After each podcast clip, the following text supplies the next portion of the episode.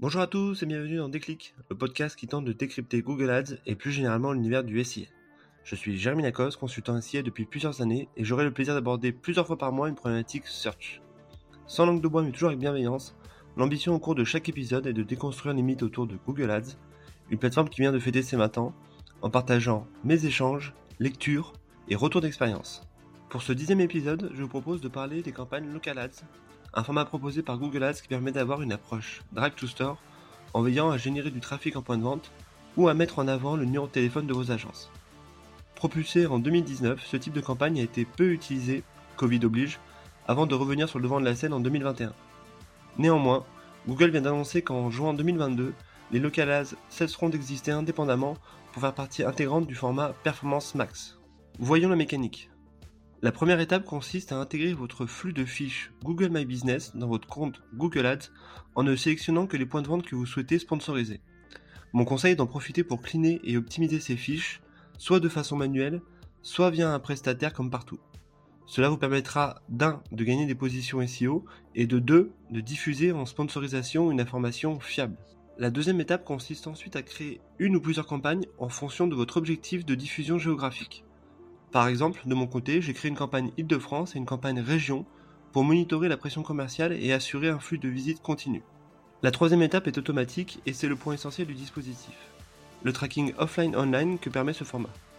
Ainsi, lorsqu'un internaute a réagi à une de vos annonces local ads et qu'il se rend sous 7 jours dans la zone de chalandise d'un de vos points de vente, Google identifie une visite en magasin si l'historique de position est activé, et ce grâce à la réconciliation avec les données du compte Google de l'utilisateur de quoi estimer le ROI de vos actions en Drive to Store.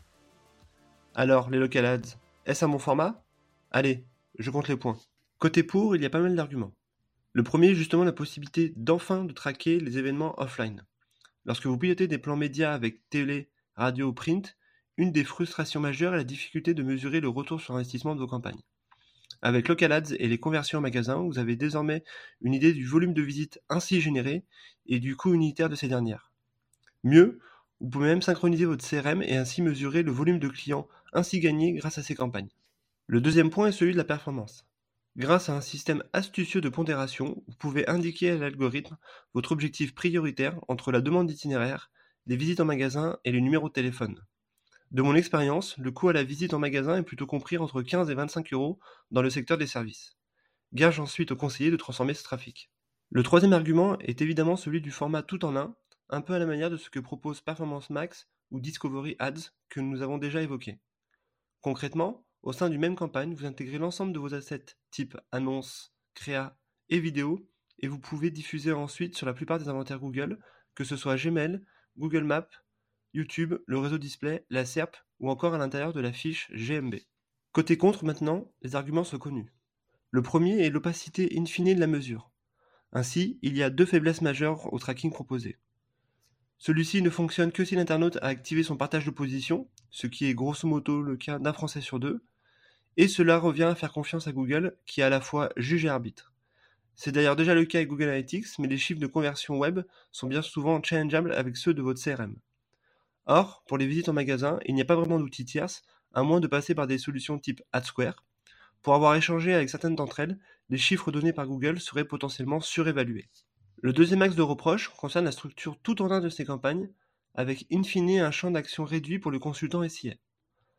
Ainsi, hormis l'approche géographique et la gestion des audiences, vous n'avez finalement pas vraiment la main sur ce pilotage. L'un des seuls leviers à votre disposition sera notamment la proposition créative que vous pourrez en faire. Difficile dans ce cas-là de bien monitorer l'image de marque ou la gestion des exclusions. Pour résumer, je suis plutôt favorable à ce type de campagne avec toutes les limites que cela comprend. Je pense au tracking notamment, mais jusqu'à présent nous étions totalement aveugles sur le trafic en magasin. Là, Google a le mérite de proposer un baromètre qui, même à moitié efficace, donne une tendance.